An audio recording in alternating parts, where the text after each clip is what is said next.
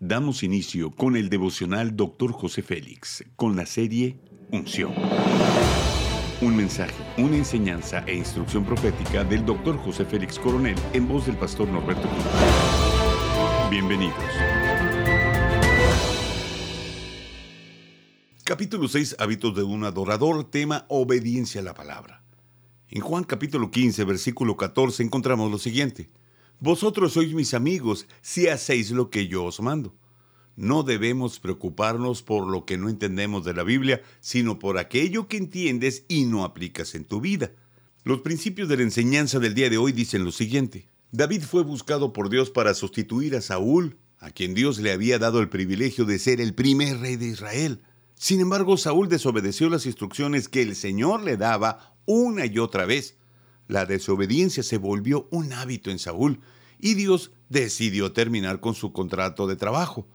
Nota cómo el profeta Samuel, en representación de Dios, le da el ultimátum.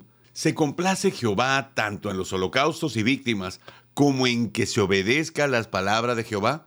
Ciertamente el obedecer es mejor que los sacrificios y el prestar atención que la grosura de los carneros.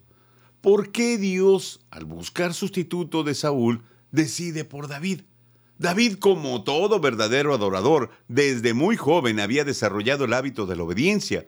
Nota cómo en su salmo de homenaje a la palabra de Dios afirma su decisión de obedecer los mandatos del Señor.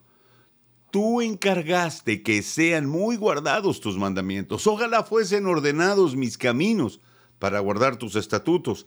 Entonces no sería yo avergonzado cuando atendiese a todos tus mandamientos. A diferencia de Saúl, David decidió que obedecería la ley de Dios. Él no argumentó ni insinuó tan siquiera que podía hacer las cosas de una manera diferente. En cambio, Saúl, cuando Dios le ordenó que debía aniquilar al pueblo de Amalek y no dejar vivos ni aún al ganado, no obedece, sino que en cambio le perdona la vida al rey Agag y a lo mejor del ganado y luego argumenta que lo hizo por ofrecer sacrificios a Dios. La rebelión se considera como una traición a Dios. El mal hábito de desobediencia llevó a Saúl a su fracaso como rey, como persona y como todo en su relación con Dios. Saúl se convirtió en el prototipo de la desobediencia y obstinación. Sin embargo, David, durante todo su reinado, se sometió a todo lo que Dios le ordenó. David desarrolló el hábito de la oración para generar a su vez el hábito de la obediencia que le llevó a tener éxito en todo lo que emprendió.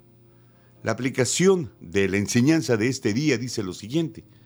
La Biblia también narra que David pecó y desagradó a Dios, pero su actitud fue de igual manera diferente a la de Saúl, mientras que éste siempre buscó pretextos y le echó la culpa a otros de sus decisiones. David en cambio se humilló, admitió sus culpas y se arrepintió inmediatamente, al ser confrontado por Dios a través de los profetas. Haz conmigo esa declaración de fe. Elijo añadir el hábito de la oración, este poderoso hábito de la obediencia a la palabra. Amén. Oremos. Dios eterno, por favor, ayúdame a generar este maravilloso hábito de la obediencia a la palabra. Quiero caminar tomado de la mano de los principios y los valores que me enseña tu bendita Biblia.